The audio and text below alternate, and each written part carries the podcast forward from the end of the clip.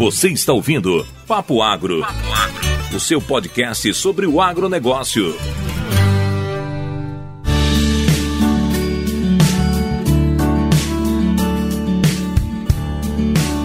Fala, jovens do Papo Agro, Pedro Peixe na área aqui para falar daquelas culturas diferentes, né? Vocês estão acostumados com o Neto, com o Vitor, com a Lorena, está trazendo essas coisas aí, essas commodities, milho, feijão, herbicida, um monte de coisa e eu trazendo as coisas diferentes aqui, as frutíferas, outras espécies. E hoje não vai ser diferente, vamos falar um pouquinho de moringa, tá? que não é a moringa de beber água, mas é uma moringa muito especial e eu tô trazendo uma pessoa que é muito especial para mim, colega desde o início da graduação e tive a honra da gente entrar junto agora como professor na UFLA, né? trazendo o professor Rafael Perão Castro, já adianto que eu vou chamar ele de Peron, porque eu tô acostumado, faz quase 20 anos chamar ele assim, então vai ser Peron. E ele é professor de produção e tecnologia de espécies bioenergéticas aqui na UFLA. Então, Peronzão, um prazer ter você aqui no Papo Agro. Tenho certeza que você vai esbanjar conhecimento aí nessa cultura que você domina há muito tempo aí. É, eu que agradeço.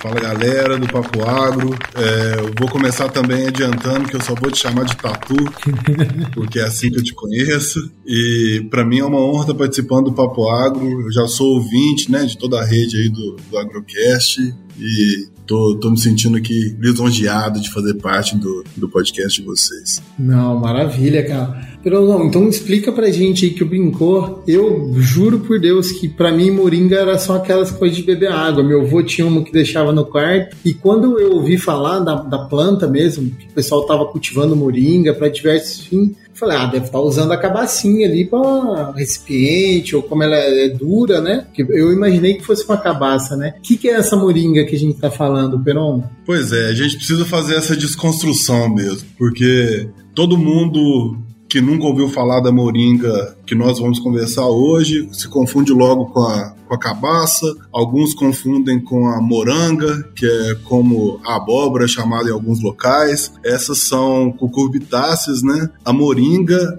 é uma moringácea, é uma planta de uma família é, monogenérica, ela tem esse único gênero, moringa, e são assim duas espécies mais cultivadas. Existe a moringa estenopétala, que é uma planta que se assemelha ao baobá, uma planta que desenvolve uma árvore muito grande, muito vistosa, e a moringa oleífera, que é uma espécie hoje já de ocorrência pantropical. Todos os países de clima tropical têm algum acesso dessa planta e é uma planta muito interessante, né? Eu espero que nossos ouvintes entendam a importância dessa cultura que, que já foi identificada, inclusive, pela Embrapa como uma planta de múltiplos usos. Interessante, cara. E, bom, você já deu ali, você falou que tem duas espécies, né?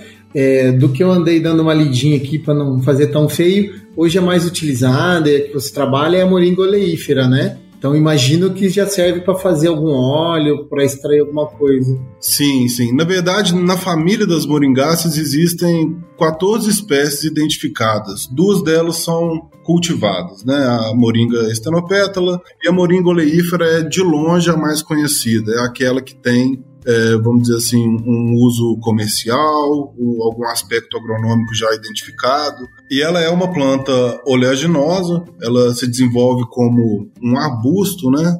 E dela se aproveita tudo, principalmente as folhas, que são muito nutritivas, e as sementes que, além de oleaginosas, né, além de produzir um óleo de excelente qualidade, ele é conhecido no mercado internacional como Ben Oil por causa de um, de um ácido graxo de altíssima qualidade, né, o ácido berrênico, e, inclusive, os relógios da Rolex utilizam o óleo de moringa como lubrificante. Interessante. E os, as aplicações são, são inúmeras. Tá, então você, tá, você falou assim que já dá para comer, nutritivo, mas o principal uso da, da, da moringa é para extração do óleo, do óleo do, do frutinho, da semente. O principal uso no mundo todo é o uso alimentar. Quem tiver a curiosidade de jogar no Google aí moringa oleífera, vai ver coisas como árvore da vida, o milagre da natureza, a planta que vai acabar com a fome no mundo, uma série de alegações um tanto quanto é, exageradas, mas o fato é que, comparando-se grama a grama de matéria seca, a moringa tem mais cálcio que o leite, mais ferro que o espinafre, mais potássio que a banana, mais vitamina A que a cenoura, mais vitamina C que a laranja, tem todos os aminoácidos essenciais, 30% de proteína, então ela é considerada um suplemento alimentar e, assim, alguns, alguns locais, inclusive a FAO, né, que é a,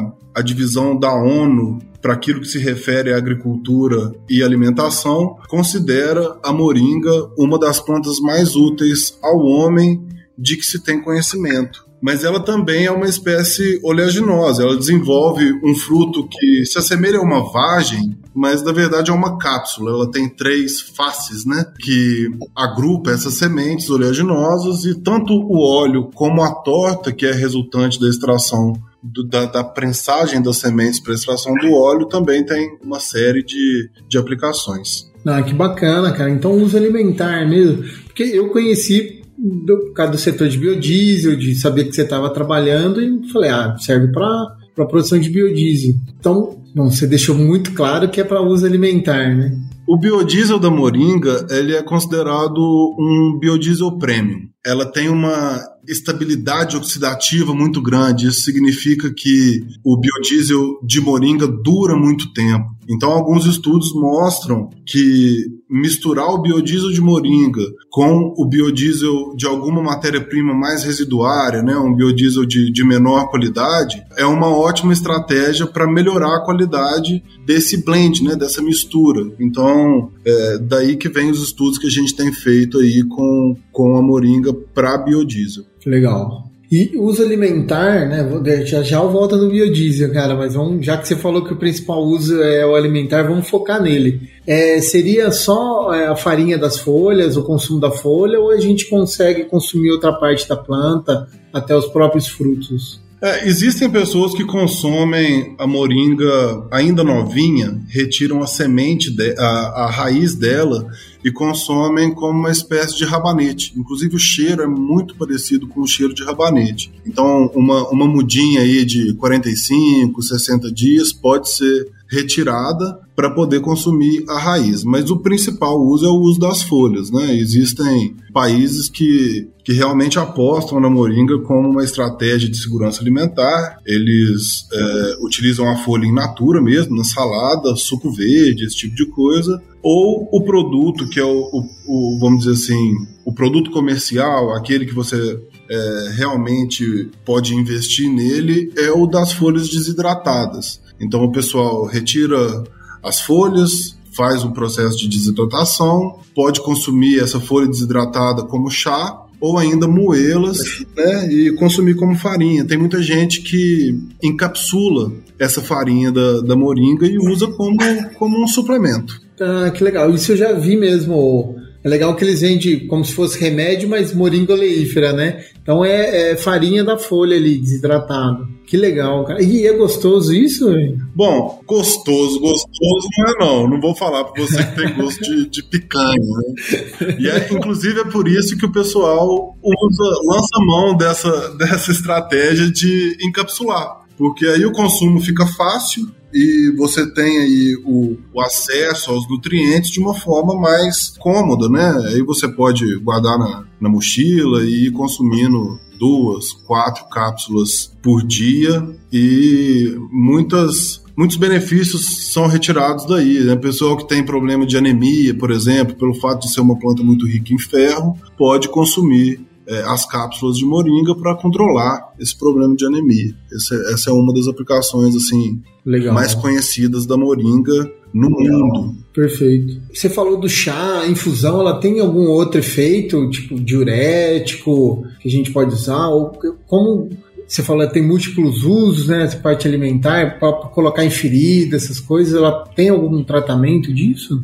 Bom, é, a gente, eu, eu, faço parte de alguns grupos aí de, de gente que usa moringa para tudo, né? Eu já vi pessoal colocar a farinha da moringa em, em feridas e dizer que a cicatrização é, é muito rápida. A infusão do, do chá, inclusive quando as pessoas desidratam também as flores, né? E aí ele dá um chá até mais, mais saboroso. E aí ele é bastante diurético também. Legal, cara, legal. Ah, então, muito uso, né, cara? E voltando ali, eu fiquei curioso, você falou da raiz, porque, assim, eu comecei a conhecer a moringa, sabia de você, mas falei, ah, o Peron mexendo com biodiesel é isso aí. E aí, quando eu comecei a ter mais contato com a agricultura orgânica, né? Comecei a querer virar produtor, trabalhar isso, tem na minha linha de pesquisa, eu vi que a moringa voltou ali na, na formulação de biofertilizantes, como planta de adubação verde, né? Como que funciona ela assim, nesses consórcios, nesses manejos que o pessoal vem usando? É, então, embora a moringa não seja assim uma planta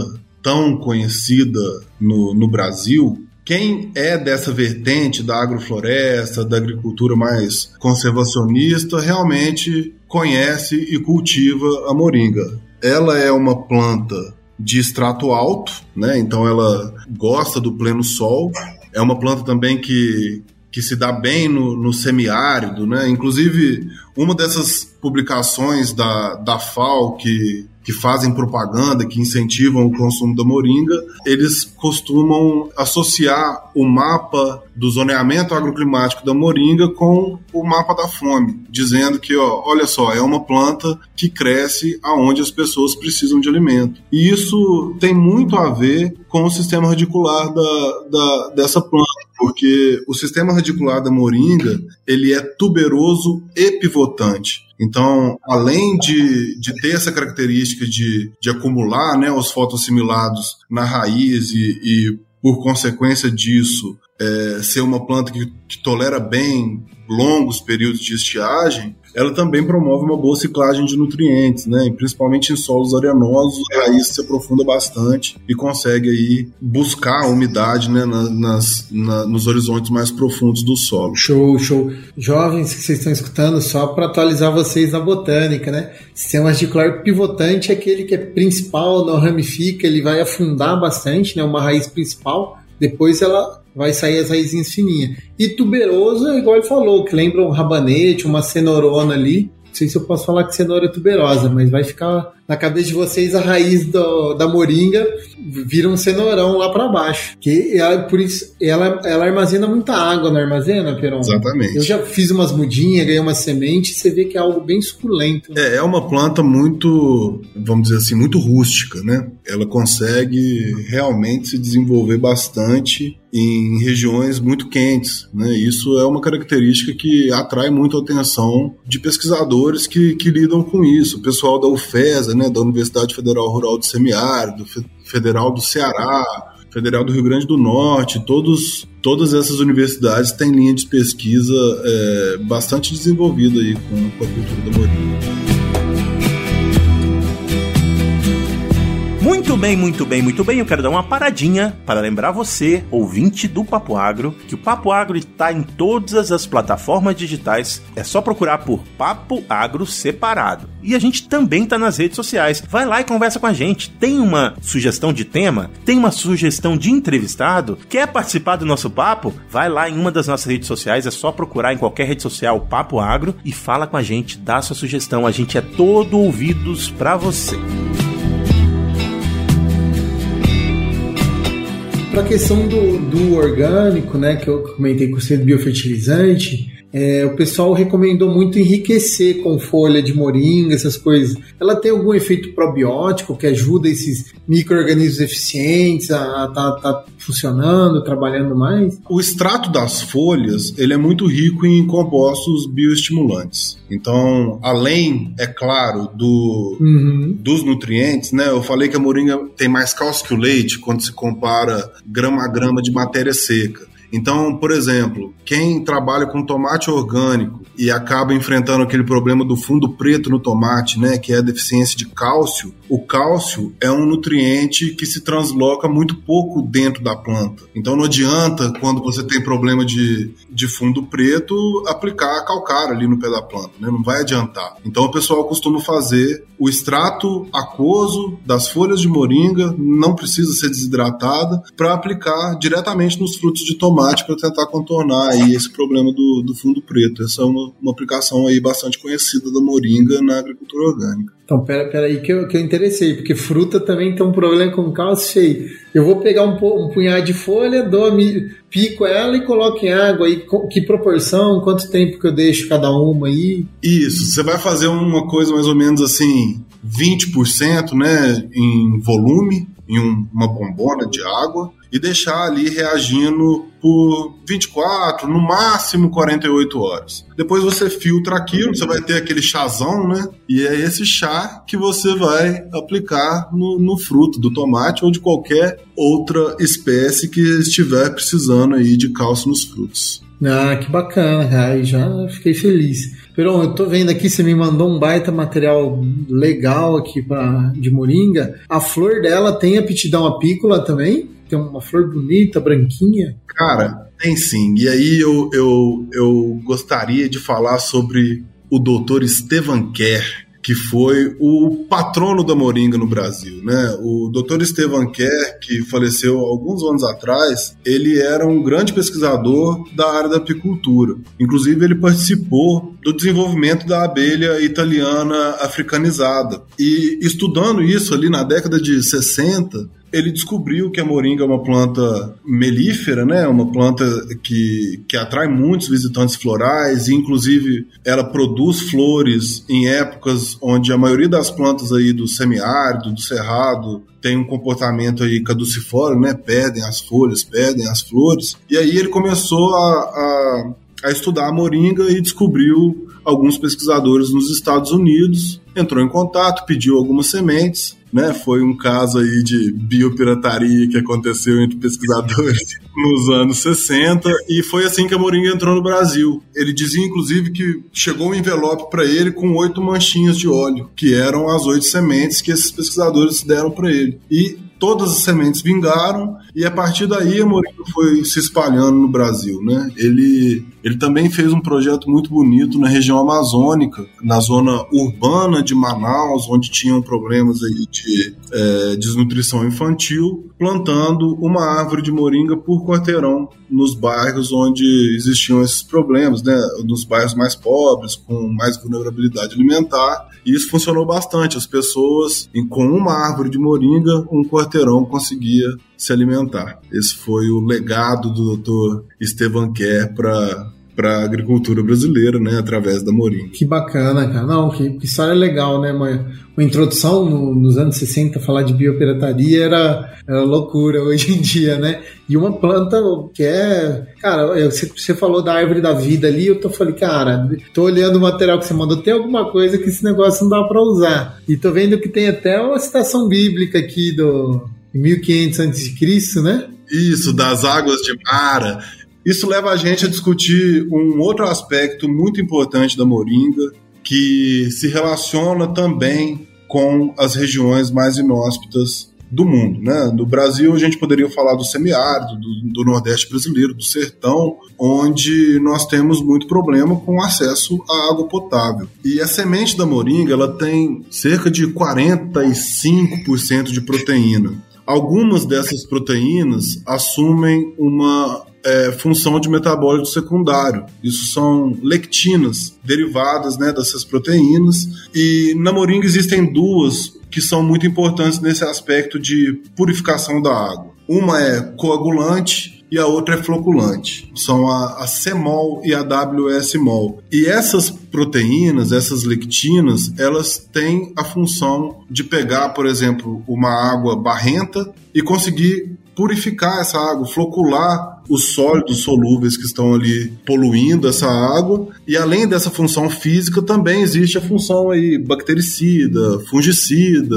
E então a moringa é capaz de dar potabilidade a uma água poluída. Isso é um aspecto tão importante que uma pesquisadora do Ceará conseguiu provar que a semente da moringa consegue controlar, inclusive, as larvas do Aedes aegypti. Interessante. Então ela publicou um trabalho que foi muito, muito citado aí depois, controlando larvas do mosquito da dengue com a semente da moringa. Que legal, cara. Então você pode usar tanto a semente como, como as folhas para estar tá purificando essa água ou, ou só semente? Só semente. Esse papel de purificador de água, ele é inerente à semente, mas uma vez que você extrai o óleo da semente, né? Então, para os nossos ouvintes aí que nunca viram como é produzido um óleo vegetal, né? A maioria das vezes você pega uma semente oleaginosa e espreme ela para extrair o óleo. Então você divide a semente em dois produtos, né? O óleo e a parte sólida que a gente chama de torta ou de farelo. No caso da moringa, a torta ou o farelo dela, ele tem essa função de purificador de águas. Pô, interessante. E aí deixa, deixa um tempo em contato, filtra e manda bala. Pode estar tá consumindo tranquilamente. E manda bala na água. Pô, que interessante, cara. É, eu tive a chance de. Eu fiz o, eu fiz o meu mestrado na UFRN, né? Eu trabalhei com moringa lá, desenvolvendo alguns bioprodutos com, com a semente dela, com as folhas dela. E a gente fez um projeto de extensão muito legal no polígono das secas, na região ali de Currais Novos. Então, para convencer os produtores, os, os, os, agricultores familiares ali, quando a gente ia dar uma, uma apresentação para eles, a gente pegava uma água suja, colocava numa garrafa PET de 2 litros, moía um pouquinho de semente só para encher a tampinha da garrafa PET e colocava ali, chacoalhava bastante nessa água suja e começava a apresentação. No final da apresentação, essa água já estava limpa e, assim, potável, né? Que legal, cara. Isso serve muito para água de cisterna. Tá, tá, então, cara, eu tô, eu tô fechando, tô começando a ligar as pontas aqui. Então, pensando ali no, na região semiárida, né, que uma captação de água de cisterna. Então, eu ter a moringa realmente salva a vida, porque ela é uma raiz tuberosa, então ela vai produzir na seca, né? Vai conseguir ter folha. Eu vou ter alimento para mim, para gado, se precisar. Consigo fazer um pouco de adubo e ainda tem a semente para purificar e limpar a minha água. Né? Ainda precisar virar remédio também. Exatamente. Se precisar virar remédio e se você for um agricultor familiar no Nordeste brasileiro, provavelmente você vai estar relacionado com a meliponicultura, porque o Nordeste é um berço enorme de abelhas sem ferrão, né? E aí você tem um acesso né, de flores para a produção de mel nesse período das secas. É uma planta realmente muito resiliente, né? Mas a a faixa de, de, aptidão dela é muito maior do que o semiárido. É uma planta que tem gente no, no Paraná pesquisando sobre moringa e, e, com campos de cultivo Legal. ali. É uma planta que na Califórnia, né, e acima da linha do Equador também tem gente trabalhando com ela. É uma planta de ampla aptidão, né, edafoclimática. Que legal. Cara, e o que, que, que esses gringos tá estudando? Eu sei que você fez parte do teu doutorado lá na, na Califórnia, né? E eu vi também do, do material que você me passou, olhando, que a maior parte das patentes com isso está nos países da Europa, países de origem fria, né? Que, que, qual que é o interesse do, do pessoal que está estudando isso? Seria com base nessas propriedades alimentícias e, e, medicinais ou tem algo a mais ainda? Tem uma patente da, da UPL que, que trabalha com derivados da moringa, é, mas na verdade o pessoal dos outros países se interessam muito mais pelo aspecto nutricional da moringa. É, é uma planta muito completa em termos nutricionais. Né? No Brasil, nós enfrentamos um problema que foi é, a proibição temporária da moringa por parte da Anvisa para o consumo humano. Então, nós aqui começamos a nos forçar a procurar aplicações que não fossem alimentares com a moringa. Mas é importante uh, as pessoas, com certeza, quem, quem for pesquisar vai encontrar essa proibição da, da Anvisa, e, mas essa proibição tem pouco a ver com a moringa como um risco alimentar. Ela é muito mais relacionada com as práticas de pós-colheita. Então, muita gente houve, houve nos anos é, 90, nos anos 2000, no Brasil, um, um grande boom a respeito de é, suplementos alimentares, né? De, de alimentação mais saudável. Isso não só no Brasil, mas no mundo todo. Muitas franquias começaram a abrir, é, muita gente começou a, a, procurar uma alimentação mais saudável, é, plantas alimentícias não convencionais. E pesquisando sobre isso, é impossível não, não cruzar com a moringa no seu caminho. Então aconteceu uma grande é, procura por chá de moringa, por farinha de moringa, por cápsulas de moringa, de uma forma que o mercado é, correu atrás do produto para poder oferecer aos seus clientes e muitos produtores passaram a oferecer produtos sem o alvará da vigilância sanitária, sem lançar a mão das boas práticas de pós-colheita, né? Então, oferecendo no mercado produtos que não são é, feitos com qualidade. Além disso, muita gente passou a colocar nos rótulos aquilo que a gente encontra na internet. Planta milagrosa, árvore que vai curar toda e qualquer doença que você tem ou possa ter na sua vida.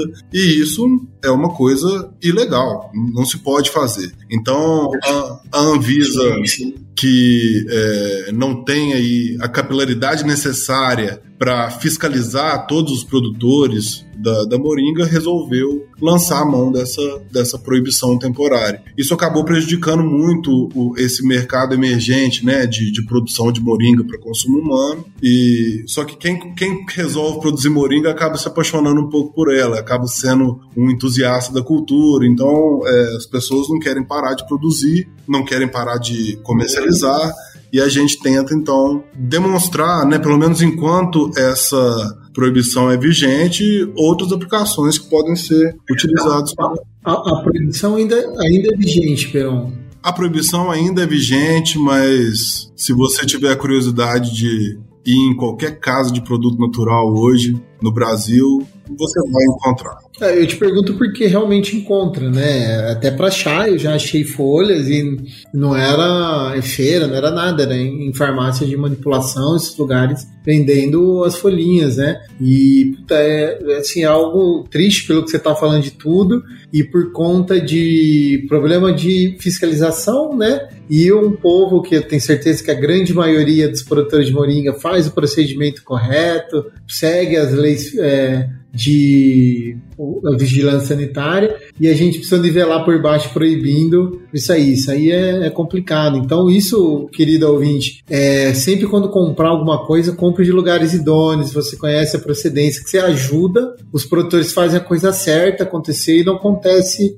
alguns problemas assim, porque a Anvisa está correta. Se não tem controle do produto, enquanto não conseguir controlar, tem que proibir. Infelizmente, funciona assim, né? É, exato. Então, a gente tá na torcida aí para liberar logo. É, a gente fica aí tentando militar pela liberação da Moringa. É até engraçado falar uma coisa dessa, mas infelizmente esse é o, esse é o, essa é a realidade do Brasil hoje. E um pouco tempo depois que que, que foi lançada essa proibição, a, a, Vigilância Sanitária lançou uma portaria dizendo que o, a produção da moringa não está proibida e a exportação também não está proibida. Interessante. Hoje, a, a moringa é uma planta é, de origem indiana, né? E o maior produtor, o maior exportador de moringa é a Índia que também passa pelos mesmos problemas. É, é, muito comum importadores de moringa importarem produtos indianos com níveis baixíssimos de qualidade. Então, é, essa é uma questão muito, muito importante. Quem tiver aí, quem for produtor, quem tiver vontade de, de produzir moringa, vai conseguir buscar o seu comércio no mercado externo.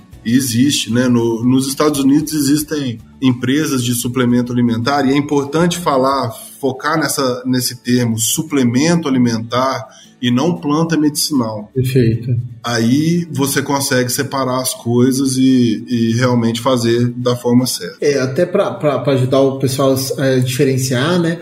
a planta medicinal ela não é medicinal por si só, tem a forma correta de você administrar ela, né? Por via de infusão, por via de, de alguma extração diferente, alcoólica, de outras formas, para ela ter o efeito medicinal. Você precisa extrair um princípio ativo específico que funciona, não é só pegar matinho e comer ou, ou misturar na água que tem efeito medicinal. Então, Exatamente. Isso, isso é extremamente importante. E isso é o que você encontra para nós aqui na farmacopeia brasileira. Né? Na farmacopeia brasileira explica direitinho como a planta medicinal deve ser manipulada ou como ela deve ser processada para que ela tenha o efeito medicinal dela. É um show de bola.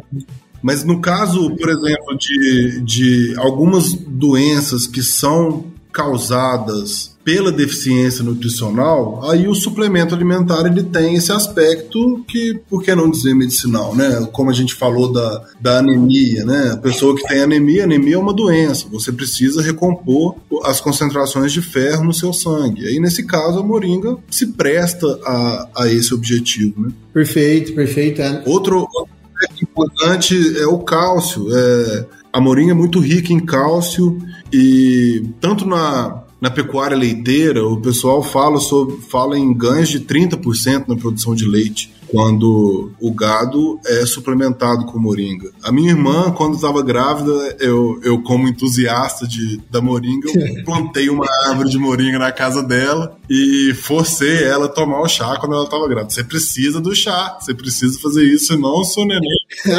faltando leite pro coitado. E realmente funcionou. Ela disse que teve que parar de tomar. Que legal.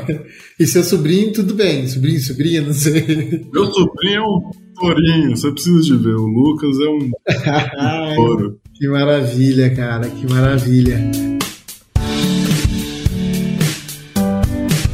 Bom, você falou, eu tô maravilhado. Eu, o mal de eu ficar fazendo podcast é que eu vou conhecendo mais coisas, né? Eu me forço a não, por mais que eu fomente a fruticultura, não ficar só dentro do mundo da fruta. E aí eu vou. Porque aí a cabecinha não para, né? Fica aquela matutando, matutando o que, que dá pra gente fazer e conhecendo, né? Qual, o que a gente teve um episódio com microalgas, com, o Túlio, um ouvinte que não escutou, volta no feed do Papagro escuta. Foi maravilhoso. O de bucha também, eu fico. Eu gosto de fazer bagunça, né? Então misturar. Na minha cabeça tá aqui de como eu uso bucha pra gente fazer. Hoje tava dando palestra esses dias, teve uma palestra de mirtilo e um dos grandes gargalos do mirtilo é substrato. Falei, ah, vamos picotar a bucha e ver se funciona, né? E agora, se falando da moringa, é, cara, eu tô aqui, como que eu uso ela para melhorar minha qualidade de vinho, minha qualidade de azeite, né? Que, é, que é minhas áreas, como a gente pode fazer tudo isso junto, né? Hoje a gente tenta misturar a agrofloresta, é uma, uma realidade, algo interessante, e como usar, e pensando nela aqui, uma coisa que a gente já conversou no passado, o uso de quebra-vento e depois trabalhar ela como resíduo acessório da agricultura, né? Puta, eu, eu, eu confesso que você, Fernando, eu tô maravilhado aqui. Eu, eu, sofro desse mal também. No final das contas, a gente vai é, estudando, aprendendo e vê que tem muito mais planta do que aquela que a gente vê no nosso prato. E aí dá vontade de de ter uma fazenda para consorciar mirtilo com moringa, com bucha, com microalga, fazer tudo junto, mas eu acho que o caminho é esse mesmo. Mas no caso da, da, da agrofloresta, eu, eu falei que a moringa é uma planta de extrato alto, né? Aquela espécie pioneira, é a que vai ficar em cima, é a que vai receber o pleno sol. Perfeito. E aí, espécies que gostam um pouco de sombreamento, é importante é, utilizar a moringa nesse ponto, porque ela tem um sombreamento leve ela dá uma sombra aí de 20% mais ou menos. E isso é muito interessante para, por exemplo, o café. O café sombreado, a gente sabe que ele, que ele tem um fruto com maturação mais uniforme, ele dá uma peneira mais alta, né? O pessoal do café especial está migrando muito para esse café no sistema sombreado e a moringa é uma ótima opção para isso, até porque fazendo o manejo da moringa, ela rebrota muito rápido. Então você pode escolher aí dentro do, do, da sua safra, quando você quer que a sua planta esteja a pleno sol, e aí você poda a moringa, e quando você quer que ela receba um pouco dessa sombra, e você deixa a moringa vegetar. Pô, interessante, cara. Fora você pode aproveitar essa fitomassa, né? Ou, ou tá ciclando nutriente ou tá virando adubo de outra forma, né? Exatamente. Que interessante, cara. Que interessante. Não, tô, tô maravilhado aqui com, com a cultura, né? Tô vendo que ainda tem muita coisa a se fazer com ela também, né? Por meio você falou que é muito pesquisada, mas ainda tem vários várias coisas que tem um gap, né? Essa qualidade do óleo, isso tudo. Não sei se tem vertentes, né, de estudo só para melhoria do óleo, porque um biodiesel de alta qualidade hoje, questão de aquecimento global, algumas dificuldades que a gente tem, talvez até outra fonte de renda, né? O agricultor, ela seria interessante. É, pro, pro agricultor familiar, ela é uma, uma planta chave, né? Uma planta que atua em qualquer que seja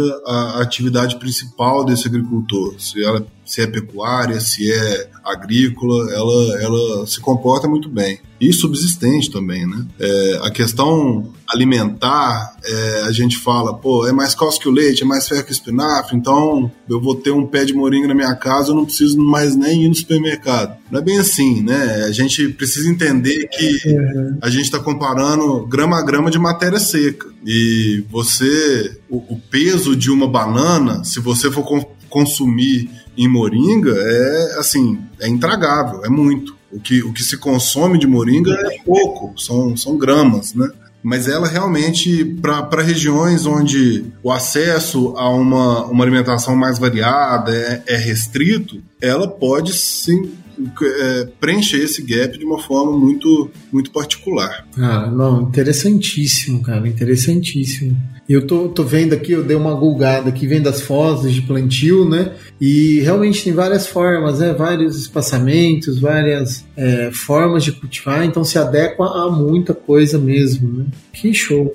Tem gente que, que se refere a moringa, inclusive nessa, é, quem tiver mais curiosidade, quiser pesquisar de uma forma um pouco mais técnica, procura uma circular técnica da Embrapa dos anos 90 que se chama Moringa oleífera, uma planta de múltiplos usos. Nessa circular, a Embrapa se refere a moringa como uma hortaliça arbórea, termo até meio antagônico, como, como pode ser uma hortaliça se é arbórea.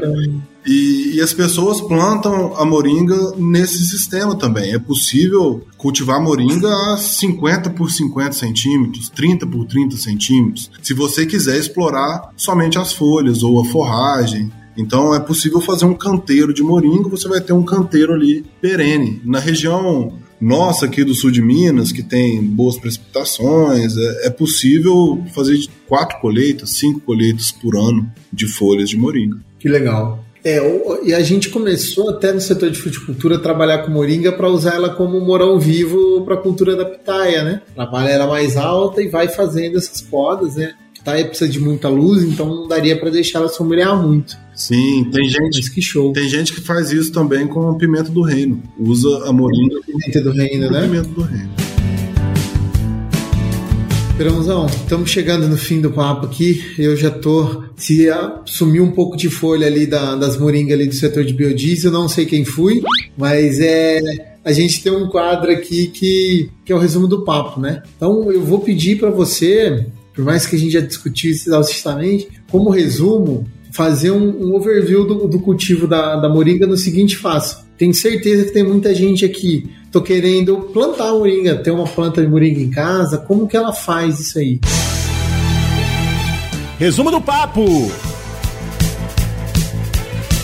Bom, é, a moringa é uma planta é, relativamente fácil de, de se cultivar, né? Uma semente de moringa, ela tem uma germinação muito boa, né? Então, de cada 10 sementes, provavelmente você vai ter aí pelo menos 8 mudas. É, essa semente germina aí em torno de duas semanas e dentro de dois meses é possível já levar para o campo. E aí você faz um manejo de podas. A moringa cresce muito é, e é uma planta de, de madeira mole. Então ela cresce aí cerca de um centímetro por dia, mas como ela é uma espécie de madeira mole, o vento quebra né, esse, esse tronco principal né, e promove aí uma, uma poda natural. Mas quem tiver a vontade de cultivar a moringa ou de fazer, de ter pelo menos uma árvore bem conduzida em casa, é interessante fazer a poda que eu aprendi com você no sistema de cálice. Então você faz ali corte, corte sempre em bisel, né? Ali com meio metro de altura, quando esse caule já está um pouco mais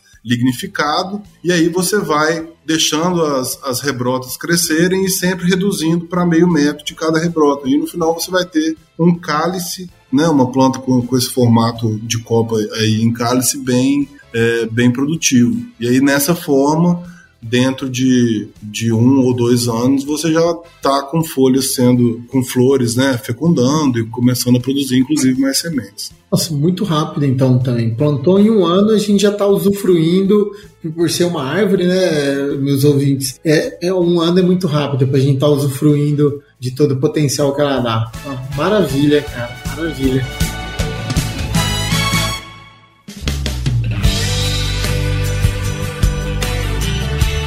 Só tenho te agradecer. Eu acho que foi um papo assim muito top. Eu tô maravilhado ali com isso aí. Já tô pensando aqui como que eu vou meter isso no meio das uvas, ver às vezes transforma em morão vivo para uva, vamos ver se aguenta e, e aproveitar. E realmente agradecer mesmo a presença. O expediente aqui acabou faz um tempinho já e a gente tá trocando ideia, tá? E já vou deixar o convite aqui que você já me deu gancho para a gente falar de mais vários assuntos, biodiesel, que eu sei que é a tua área, você é um especialista nisso também, de outros assuntos de, da parte de agricultura. Muito obrigado, viu? Ah, eu que agradeço, Tatu. Foi uma, uma honra, né? Um prazer muito grande estar conversando com você aqui pelo Papo Agro, a gente que bate papo o dia inteiro aí dentro do departamento.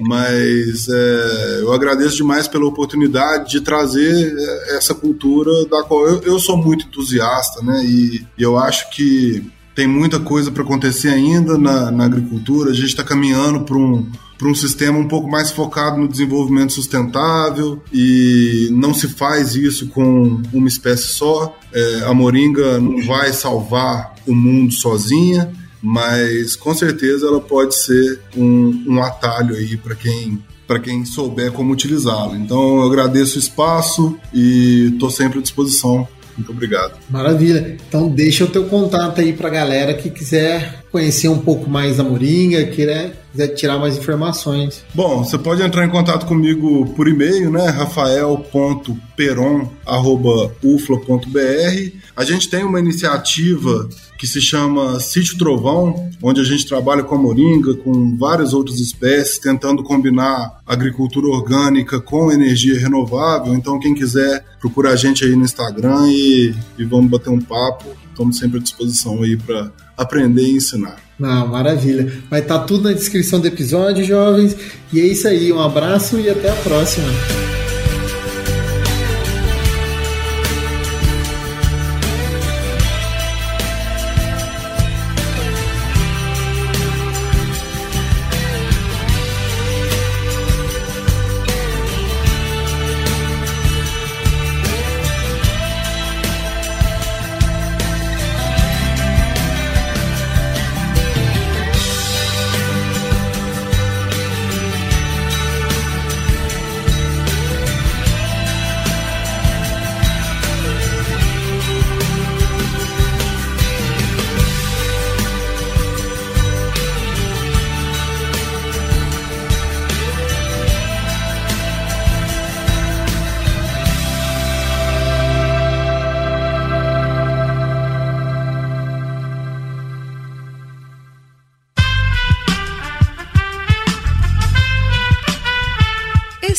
Podcast foi editado por Aerolitos Edição Inteligente.